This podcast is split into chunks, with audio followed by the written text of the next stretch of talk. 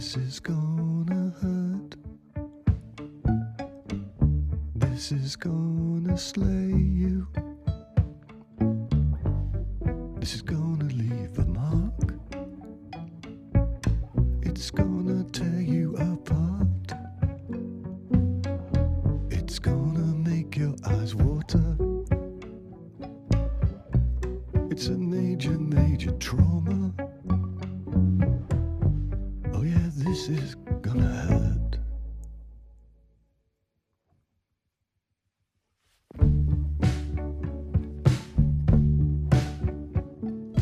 大家好，欢迎收听怡然自乐第五期播客，我是温温乐。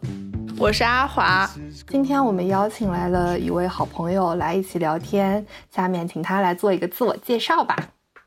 各位听众朋友们，大家好。我想了很久啊，就是我的这个称呼应该怎么叫？因为我小名叫乐乐，但是跟温温这个称呼，就是温温小名是乐乐，然后他温温叫温温乐嘛，我就想，哎，那我不如叫王王乐，但是感觉我以为他要叫王乐乐，我还今天给他想的就是王乐乐，本来。王乐乐也可以，就是说，但是那个呃，温温从高中一直就是叫我仙女嘛，我对我我本人是不在意的，就是看这个阿华就能不能造出仙女两个字啦，我本人是不在意的啊。仙女仙女，OK，我 OK，这有啥了？好的，那我们就进入正题吧。我们今天想聊的是考研，其实这个话题是已经我们从三四月份一直拖到现在。才来做的一期内容，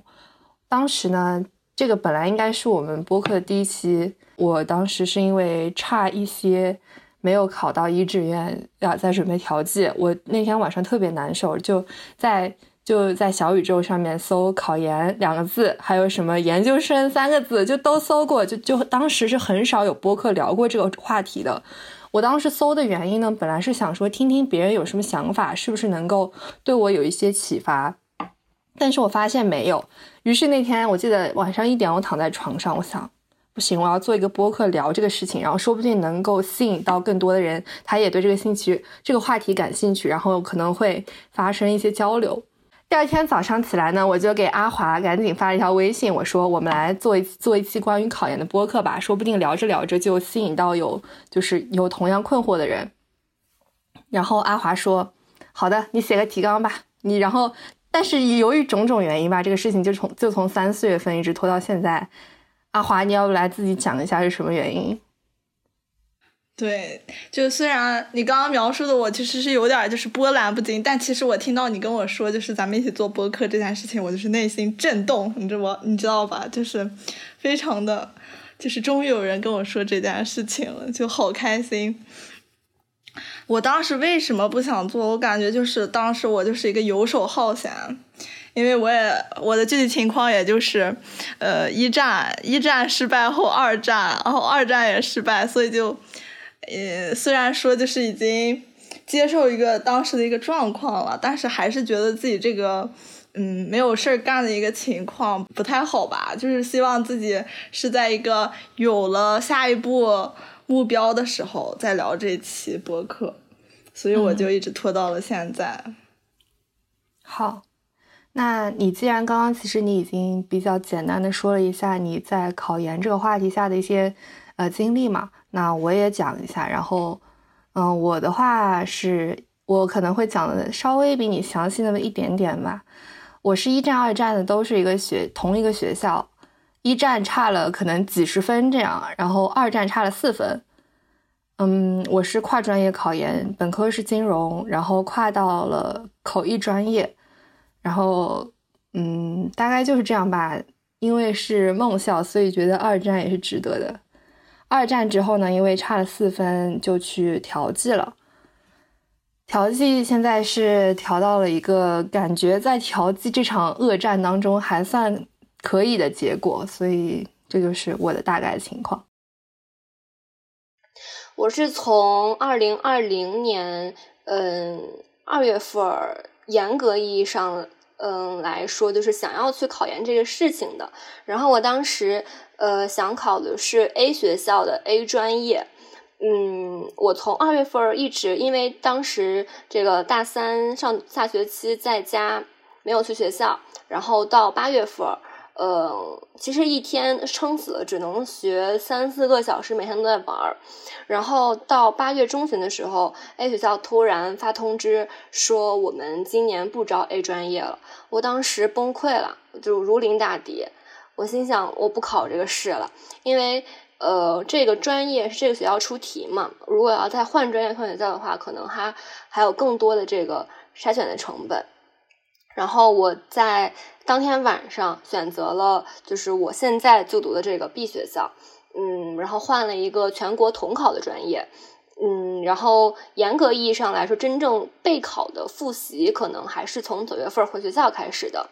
然后就是到十二月份，但是我也完全。嗯，没有说就是同龄人学的那么的刻苦。我的室友他们嗯都考研，但是他们可能一天能到九个小时、十个小时这个程度，但是我可能嗯八个小时、九个小时已经是我的这个临界状态了。就是再往嗯再往这个程度之上，我已经不保证效率了，我也不保证我自己的精神状态的稳定了。呃，然后就到这个考完，然后我当时是，呃，我就现在就读的学校，就是我后来转的专业，就是之后转换了学校的这个 B 学校。就是问一下二位，为什么当时会选择考研，而不是去选择就业？我的问题我先说。我想去考研的原因就是这个问题。我在三月份写大纲的时候，其实写的只是为什么考研，没有写不是选择就业。当时我提这个问题的时候，其实很简单。我当时的想法，我二零年一战之前考研的想法非常简单，就是我非常喜欢口译专业，就是想做一个译员，所以说我要去考学这个学这个专业最好的学校，就就只有这么简单。但是就是现在嘛，就是已经被现实打磨过之后，就会加一个问题，说为什么当时没有去就业？因为现在我前两天在听不合时宜的一期播客的里面，我觉得他就说到，其实应该是要去先去工作个几年，再回来读研的。因为你从本科直接到研究生，其实就是从一个象牙塔到另一个象牙塔里面，你并不了解你所以为的你热爱的这个东西，究竟它在。职场当中是什么样子？你是不是真的？你是真的喜欢学这个专业，还是喜欢做这个工作？这个其实是两码事情。我自己现在就有点觉得。我可能并不是会很喜欢自由译员这个工，就是我喜欢，我以前很向往做这件事情，但是我现在渐渐了解到，你作为一个自由译员，你不光是要翻译，你还要去维系和客户，去自己开拓客户，还有包括就是你在，既然你是自由译员，你在工作时间不固定的情况下，你能不能做到工作和生活的平衡？我觉得这些东西都是可能我并不能做到，尤其是关于客户这一块，我觉得我可能并不能很好的做好。自由译员，他相当于就是我不太了解啊，是不是就是跟自媒体一样，是那种，嗯，嗯，他没有不签公司，然后别人来找你的这种。对对，你是和你你会就是没有中介，直接接触到客户这样。如果找翻译公司，你做 in house 就是会有中间有公司，对，你会省掉找找客户这个问题，然后就会说到其实。你可以先去工作个几年，再回来读研。这样的话，你读研的感受也会比较深刻，因为你是真正体验过，你你知道自己真的是否真的喜欢这个东西，再去想你要不要去读研。所以我现在回看，其实当时感觉自己只是头脑发热，也不叫头脑发热，是褒义的头脑发热，是褒义的头脑发热，去想要学自己喜欢的东西。嗯嗯，还有一个就是。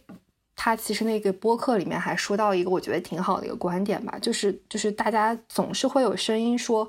哎，你不要去工作，你先去读研，因为你工作了以后就会变得现实，你可能就不想再回来读研了，就是你会变得现实。我当时也是会听到这种声音，有点被带跑偏的那种。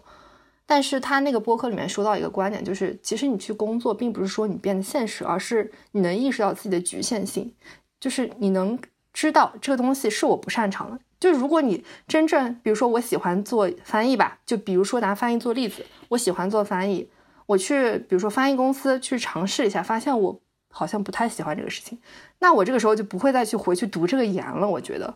所以说，我觉得这这个观点我觉得挺好，就是打破一些大家固有的一些想法吧，去了解自己的局限性也挺好的，找到自己又擅长还比较喜欢的事情也是挺好的。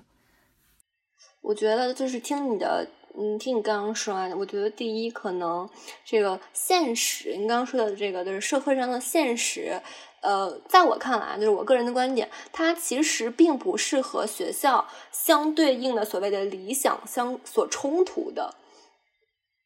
我觉得可能大家会就是呃，营造这么样的一个感觉，就是社会一定是黑暗的，一定是现实的，就是小朋友身心怀理想，一定会撞得头破血流的。嗯，但是我不知道是不是就是在我看来啊，我感觉。第一，它没有这么的黑暗到这个程度；第二，也是有很多纯净的人，或者是说心怀理想的人的。我们可能就是是会，我们可能就是会选择跟什么样的人共事，是不是？其实也是，就是去选择在什么样的社会下生存这种感觉。第二是，我感觉就是你刚刚说的在。先工作去接触你这你这个专业的这个工作领域，然后再判断自己读不读研，读什么研。它其实就是给了你，就是它其实是一个试错的一个机会。嗯，但是呃，我感觉就是可我个人来讲，我感觉大多数人其实是没有这个试错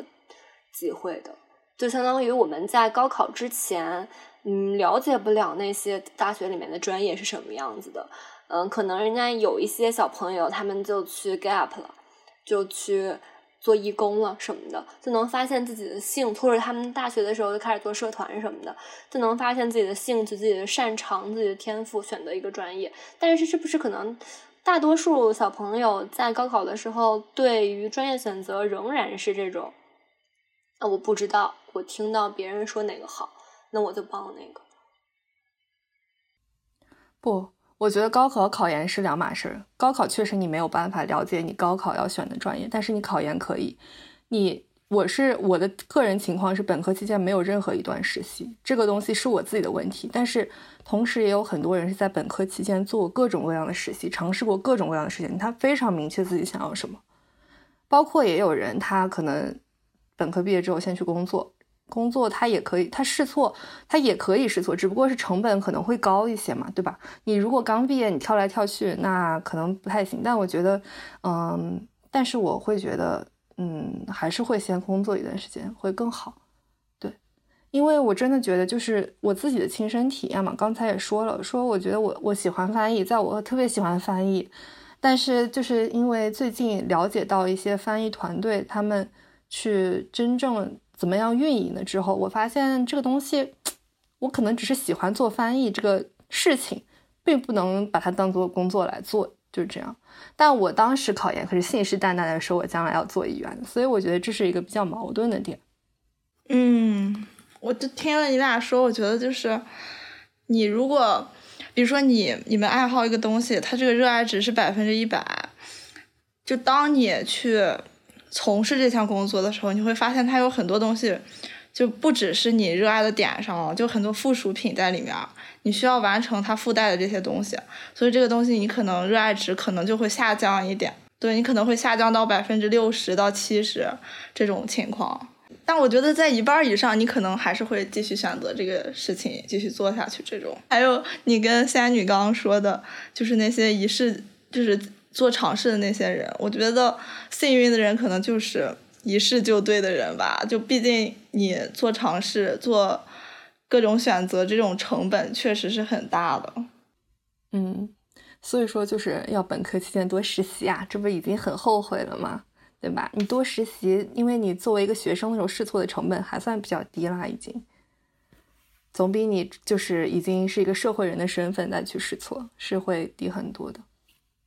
我为什么选择考研，没有选择就业，甚至没有考虑过就业呢？就是因为我本科学校太差了，就是本科学校拿不出手，本科学校对我来说，嗯，有点儿，嗯，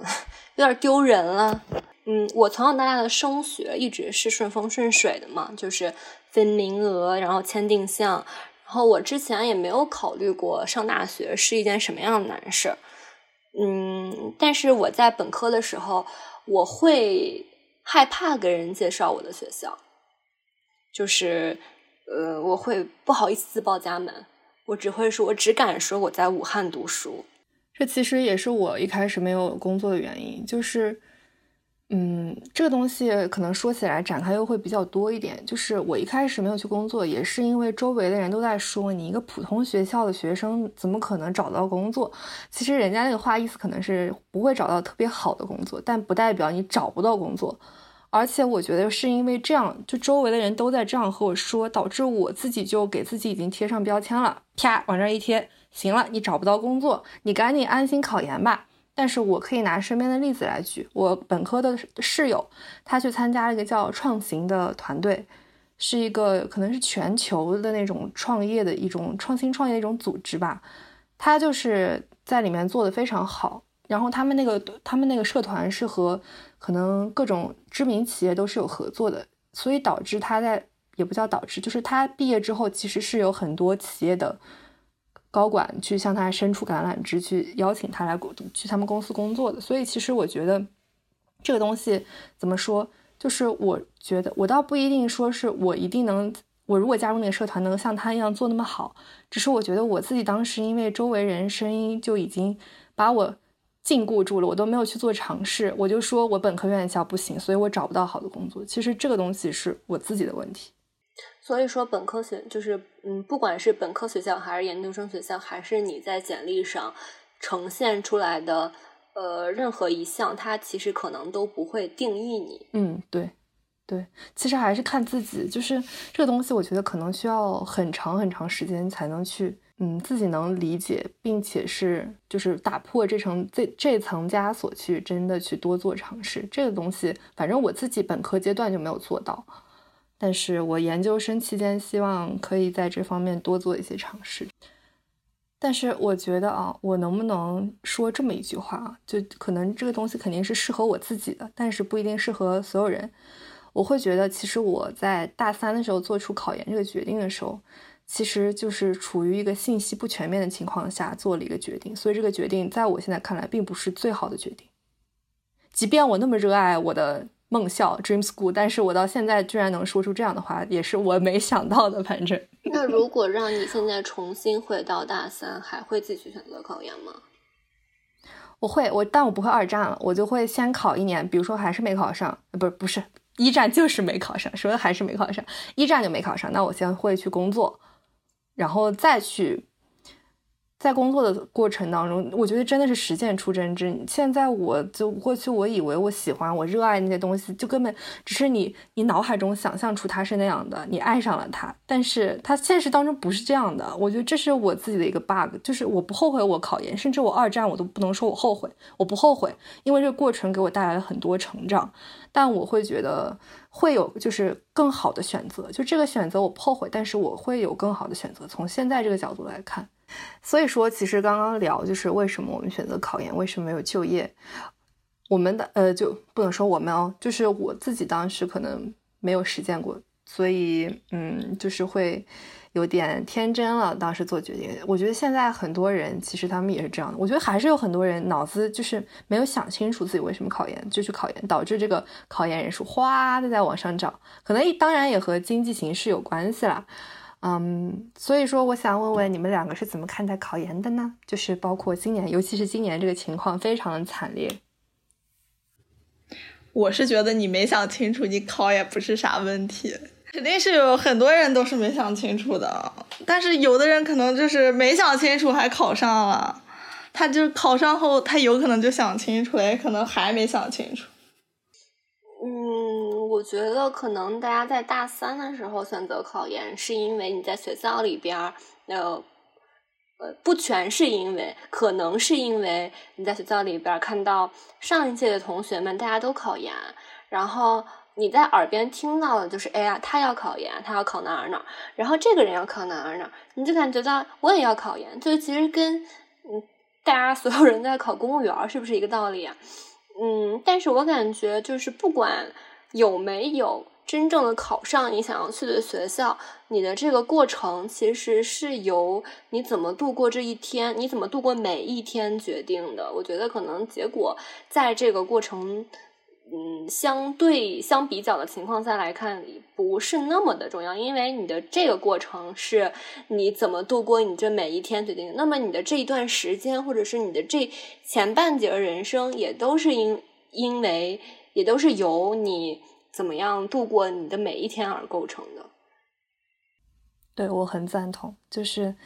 很多家长，尤其是家长嘛，他们会宣扬的一种唯结果论嘛，就是觉得你没考上，哇，那你这段时间就浪费了。他们会这样说，就包括我家里人也说，你都已经浪费两年时间了，你赶紧调剂吧，你别再考。他们就会这样说。我自己是很不认同的，就是我现在其实。其实我对现在自己的状态是比较满意的，可能是我从小出生到现在最为满意的一个人生状态。嗯，但而且这样的状态有一大部分都是考研这两年，就算两年吧，两年的时间带给我的。嗯，所以我一点也不后悔这个过程。而且我是我我我不知道别人啊，可能对我来说，或者在我看到的这些情况来说，不管你有没有真正的。呃，就是说考到你想进入的学校当中去，你考研的这段时间也是基本上你本科四年，嗯，学业能力最高，对对对对对，学习最努力，然后你的这个知识的充沛程度最高的一段时间，我觉得它就是，嗯，你只要学肯定是有意义的，肯定是能学到东西的，它不会辜负你的。我看待考研，我觉得就可能我是有那种安慰自己的成分吧。就是我就是如果没有早一步想清楚自己适合干什么，或者是适合想要做什么，我确实是从小可能没有这个一个特别大的方向的。就你。尝多多尝试就是总没有错，就是你可以尝试考研，可以尝试就业，可以尝试考公务员，我觉得都可以尝试。虽然说就是之前就刚刚说到这个试错成本特别高，但是你既然你就是不知道，那你没办法，你就是得承担这个成本呀。我当时写过一句话，就是说，其实我不太赞同那些选择大于努力的这种言论。在这样的情况下，竞争这么激烈的情况下，你不知道你的对手的水平是什么样的，竞争就是考研当中的对手的水平是怎么样的，你怎么去做选择？我觉得就是你，你就除非那种真的觉得就是我只我呃就是就是真的有那种能报只报就能上那种学校吗？我不清楚啊。如果是他真的能觉得心里报这些学校这种这类型的学校他 OK，那他当然是人家决决定 their choice，I don't care，呃。哎，我不应该，反正是我不应该去干涉别人的选择吧。但是，我觉得就是你一旦做出选择之后，你一定要去 work one hundred percent，然后去实现这个事情。不是不要每次就是说什么你失败了，就是因为我选择没有选好。你先付出百分之百努力，你再说你，你才有资格说我没有选好。对，但是可能 one hundred percent 都有点少，起码得 one forty one fifty。我反正我觉得就是你得先全力以赴，你再说你别的，你别来不来就是什么，哎呀，我没有选好，我应该选一个更保险一点的这种东西。我觉得嗯，先不要说这样，没有这没有说这个话的权利，没有说这个话的借口，没有说这个话的资格。是的，是的，可能这话说的有点自己 so mean，但是 I don't care, I'm a mean girl。我和自己的人设和解。好的，好的。对，那其实刚才我们有说到，就是考研这个过程当中都收获到很多东西嘛。那我们现在就来分享一下自己在考研当中的收获吧。呃，我在考研当中的收获，首先可能还是就是收获到一个，就是收获到一个有学上，收获到一个还能做两年社会蛀虫的这个机会。嗯，其次就是我在这个这四个月里，我其实是。逐渐在摸清自己的极限的，不管是背书的极限，嗯，脑力的极限，然后还有这个精神稳定的这个极限，我都有逐渐的摸索出来。嗯，然后我确实也发现了一些，呃，我在考研的上，在考研身上反映出来的，我是我的性格特征，就是说考试之前，呃，我会。我天生就是这种嗯比较乐观的这种所谓的这种王者心态。我在比如说我要考三百五才能上这个学校，就算我现在没有，我自己认为我的分数没有三百五，我也呃我也在算，就是我哪哪儿能再加点儿，哪儿能再加点儿，能到三百五，能到三百七。我在上考场之前，其实一直在想这件事儿，但是偶尔肯定也会有这个 mentally breakdown 的。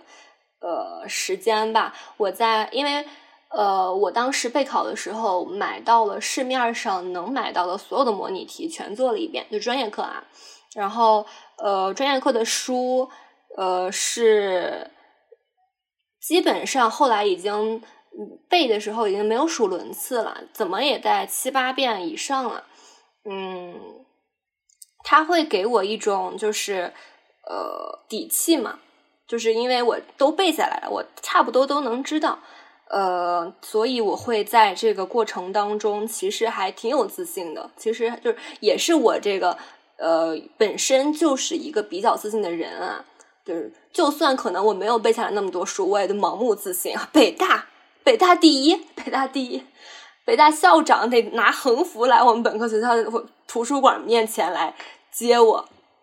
的这种自信。嗯，第二呢，我其实是也是发现我的一些性格缺陷啊，就是我是真的只看不做。呃，大家都说要背小四小八，我没背，所以我的政治分数非常的低，非常非常非常的低。我当时就心想，我看这个答案，我心想这么简单，上考场肯定能编得出来，我就不背了吧。然后上考场的时候，我上考场写的时候我还挺自信的，我心想外交部发言人看到我的。试卷一定要在第二天的外交部发言会上就朗读，给大家朗读，然后结果出来分数大震惊，出来分数只有六十一分但这也是我的这个性格特性格特质，就是只看不做。现在都是知道我的背书极限了，知道我的这个脑容量极限了。我是呃，就是它官方教材是五百页嘛，五百页的书，然后我基本上就是。我个人觉得肯定得有七八九遍吧，就到后来我已经不数了，到后来我就直接翻开，然后开始背。然后我当时呃收集到了市面上能够买到的所有的模拟题，然后还有近十五年的真题，就是模拟题只做了一遍，然后真题做了三遍，然后大题都是那种拿大大题卡，咵，这样写的。那我说吧。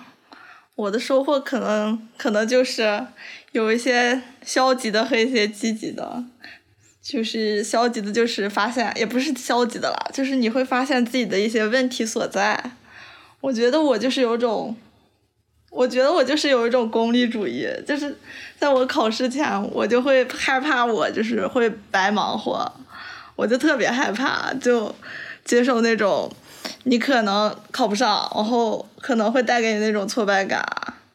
我存在的问题就是，可能是因为害怕这种白忙活，就导致我因为害怕失败，就而放弃一些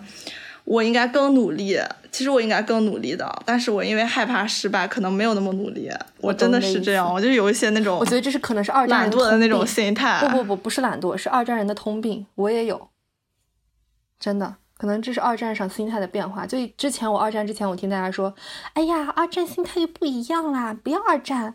我当时放屁，老娘心态稳得很。然后结果到了，我从十一月份就开始了，每天，我不行，我考不上，我考不上怎么办呀？我，然后就会这样，挺正常的。现在看来，但我确实存在的问题就是，我从小到大可能就是没有那种测试过自己，就是我没有不考虑结果。是否成功，我就非常投入的做一件事情，就是一定要做成，就抱着要做成的心态做下去。我好像就没有那种测试自己的时候，或者是测试成功的时候。就我觉得我以后就是如果有这种机会，还是要那种竭尽全力的试一试的。你觉得你的第二年竭尽全力了吗？我觉得还是不够，就尤其是。就是接近那个，呃，考研最后期限的时候，我感觉我那个时候的状态不是很好，注意力可能没有百分之百的投入上去。我觉得不要苛求自己，没有人能在考前百分百的集中注意力，大家都是这样的。所以说，我觉得就是，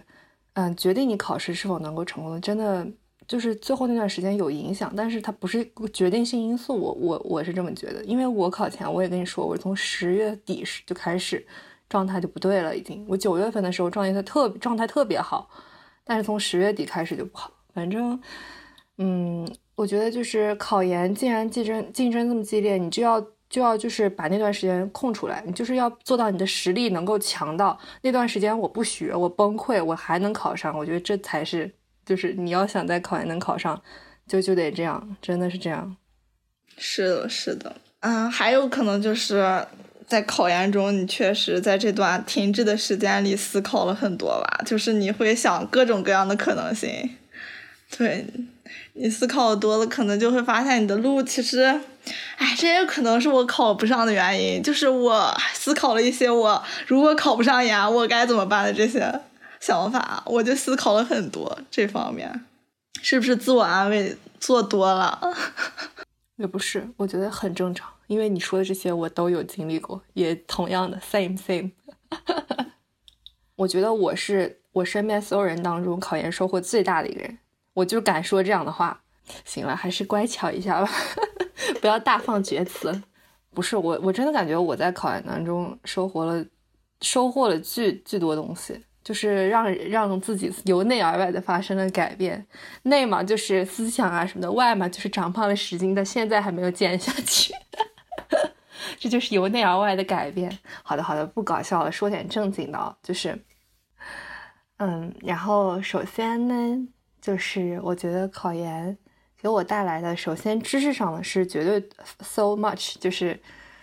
因为我这个专业的性质，它它首先它考试的科目当中就有一门是百科，就是而且我这个学校还算好了，有些学校百科知识考的非常变态，考的你什么水晶柱这种什么东西都要背很多的东西，我那学校就很好，考的你都是很时政的，就是民生热点、社会事件这种东西，所以就是会让我在备考的过程当中。就能够看很多有趣的新闻啊，什么东西，嗯，而且就是，嗯，首先只，所以就是，而且会对思考的方式也会有一些改变，因为其实我没有接以前啊，以前我上高中的时候是觉得自己理科生有一种优越感的，我觉得文科生不如理科生，但是后来我在考研的过程当中也算接受了一些比较，嗯。嗯，比较专业一点的文科类型的学术培也不叫学术，就是思维的培训，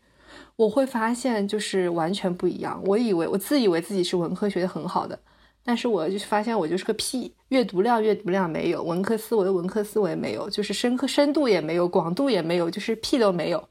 这也就是我在考研过程当中发现，尽管我一直自以为自己的英语是学的非常好的，但是直到我开始。考我的 Dream School，我才发现自己和语言类非常优秀的学生差距有多大，真的有多大。这是我一战为什么虽然说备考只考了三个月，就只背了三个月，也是有一部分原因的，但是就很大部分原因还是我不行，所以才会一战差了几十分这样。嗯，这是专业上的吧？就就是但而且专业是我觉得收获中比较小的一部分，更大的一部分是我觉得。就是方方面面吧，我觉得就首先你看学习习惯，我就发现我好像考研过程当中也和华华说过，就是考研其实很宝贵的是你能了解你自己，然后才会发现那些就是能考上同学，他们学习习惯其实是很好的。我发现我自己学习习惯就是很差，其实就是比如说制制定计划。我我一开我制定计划，就现在我是一个计划型人格，一直都是。我在一开始制定计划的时候，可能就是我有个特别可爱的那个桌面的那个日历，就是可以翻的那种本，特别可爱。每天早上起来会把自己计划写下，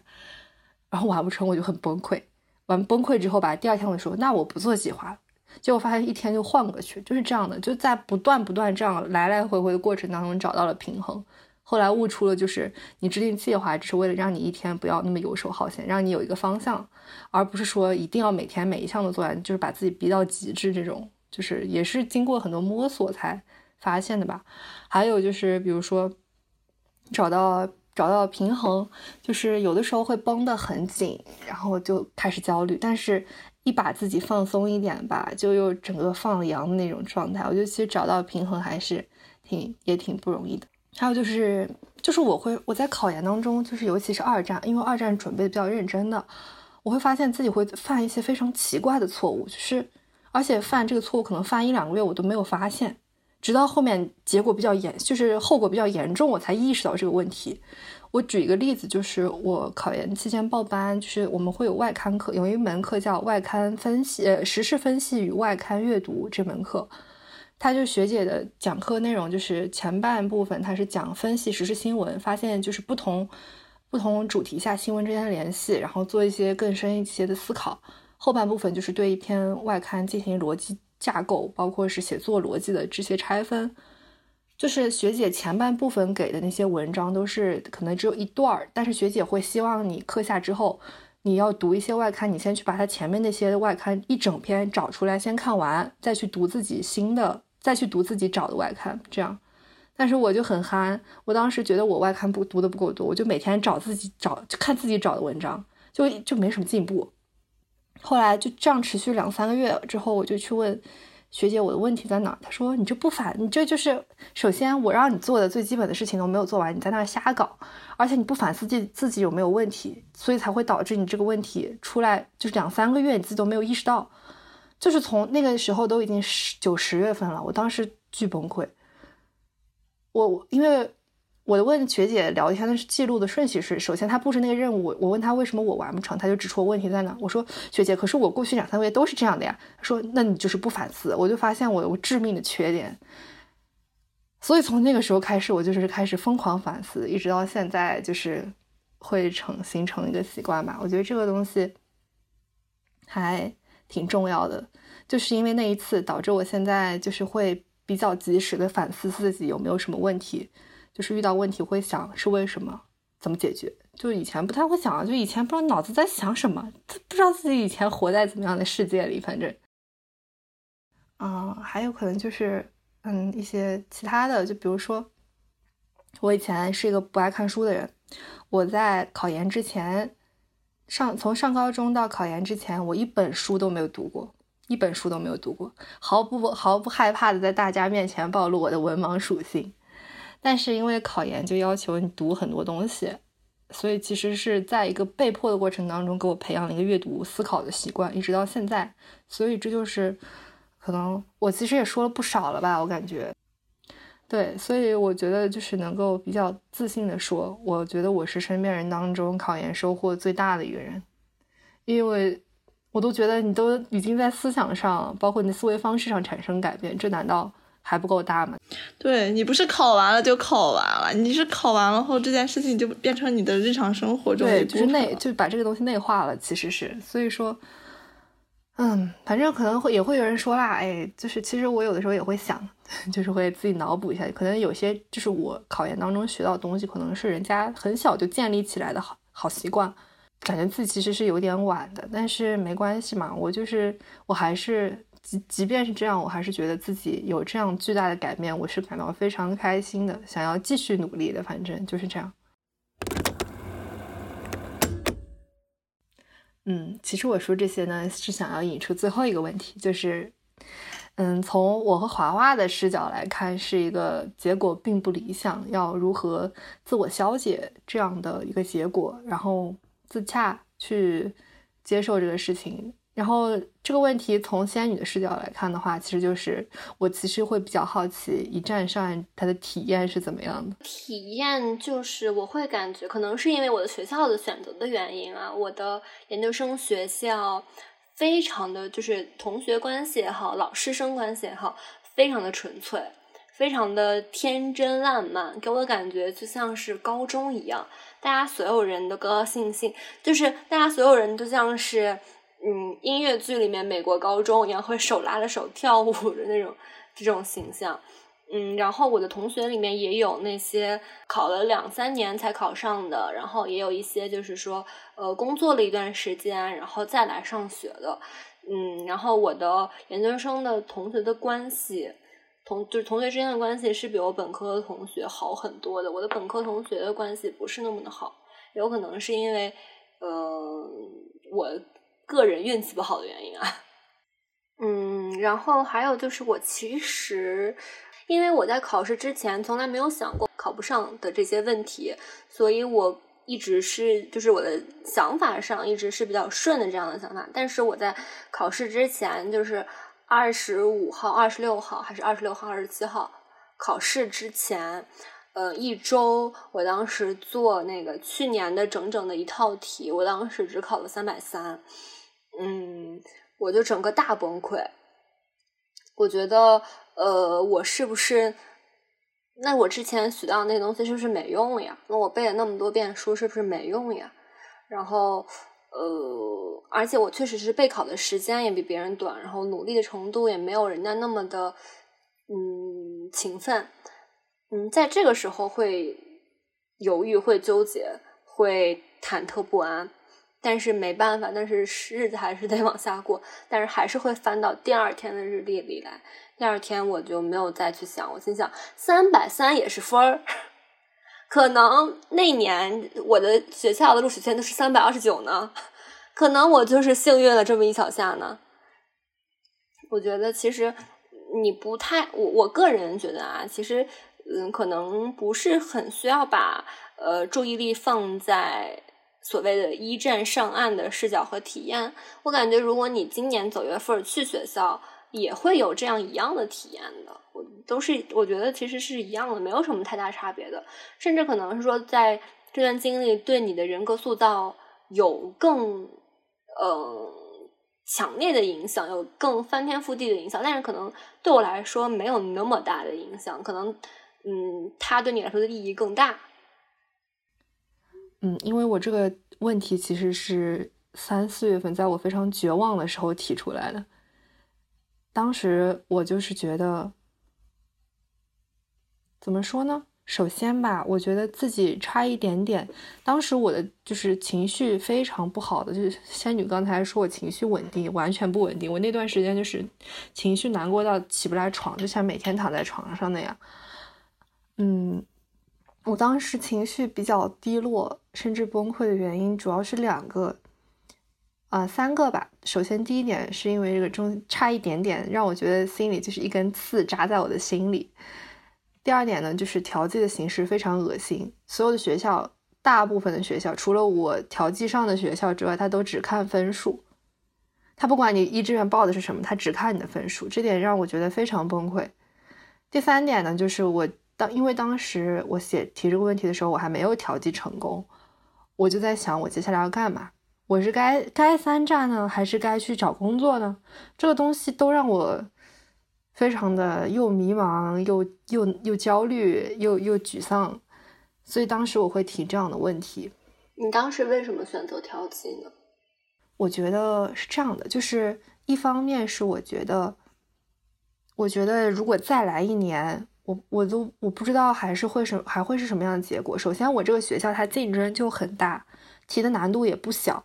而且我们这也刚刚在开头说过，它除了政治全部都是自命题，就是你不知道下一年会发生什么。而且在这样的不确定性下，我已经在二战，我有我我觉得我没有太大的勇气去在三战。在出了初试分数之后，大家都说你既然有这样的分数，你就先试着调呗，你调上可以不去嘛。对吧？嗯，就是这样的。但是调的时候，当时我也是很有底线的，就是我心目中有哪些学校我要调，其他的我就是能上我也不会去。而且你知道吗？就是我调的这个学校，我是二轮调剂才调剂到的，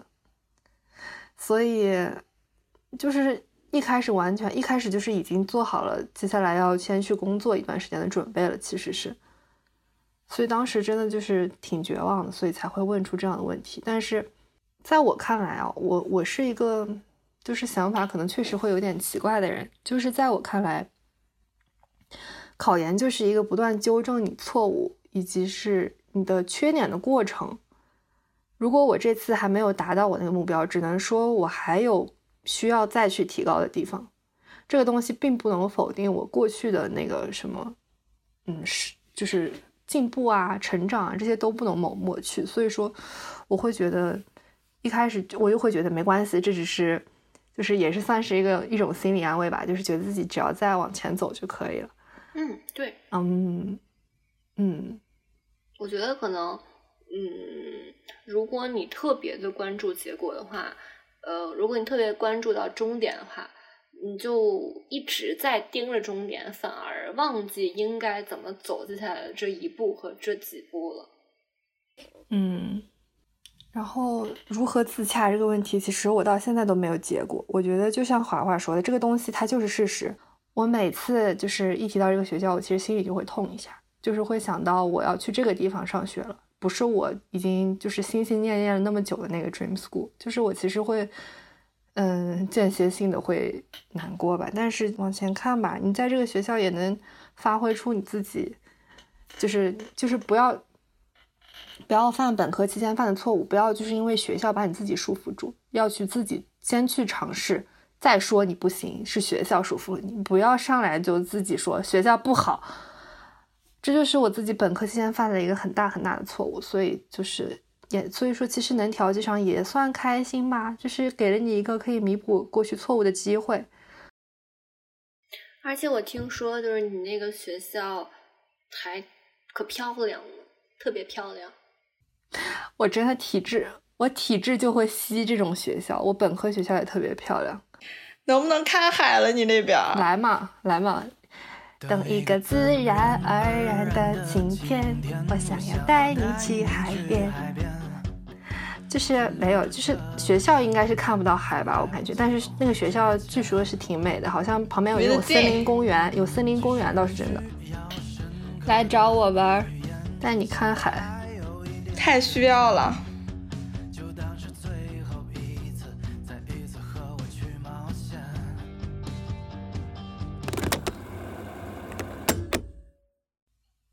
其实我还挺，就是还有一种想法，就是情绪状态，就是我一开始觉得我一定要去这个学校学翻译，但是现在去了这个学校，我觉得我就，唉，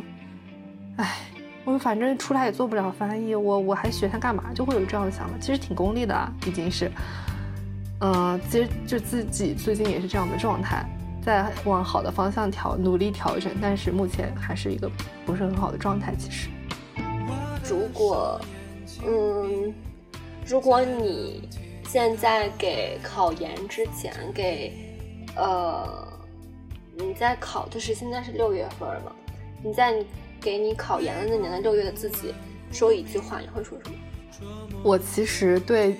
考研时候六月的自己没什么想说的，但我对想对十一二月的自己有想说的，就是就是告诉自己要更坚定一点，不要老是怀疑自己。我我考研从十一月十月，准确的说是十月底开始，就会隔两三天会有一段有个几个小时，甚至是半天的一个情绪崩溃状态，就是会觉得自己考不上怎么办。但是我觉得其实很多时候就是你得先相信自己，因为这个东西其实会涉及到我自己想想想明白的一个都不叫理论了，就是我自己愿意把它称之为一种理论，就是。如果你相信自己能做好，你就会在行动上付出百分之百的努力嘛，对吧？如果你在，嗯，这种思想心态上面就是没有百分之百，那你在行动上也不会付出百分之百。所以，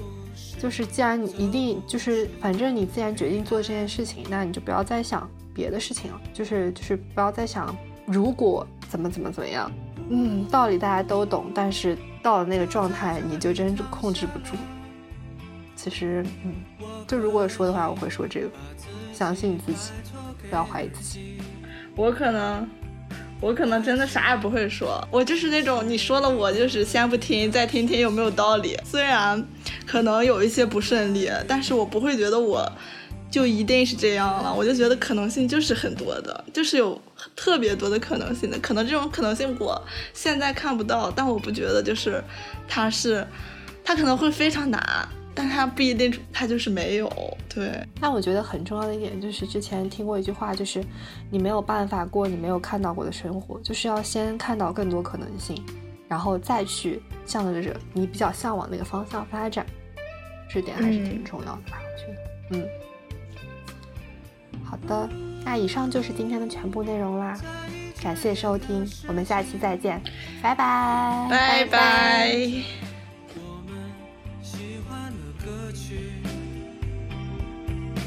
所有的遗憾都出现了，你在做什么？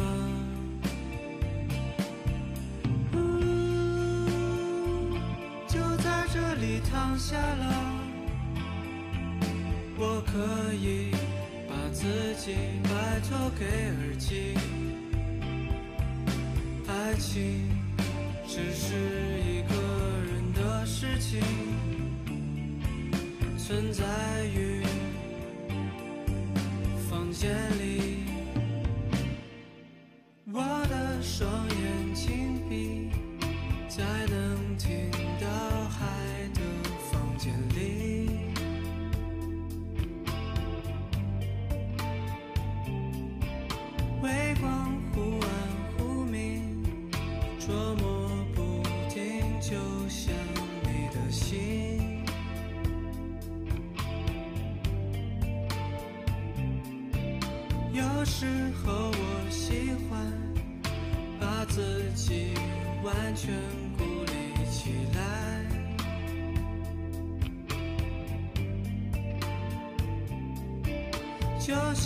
这个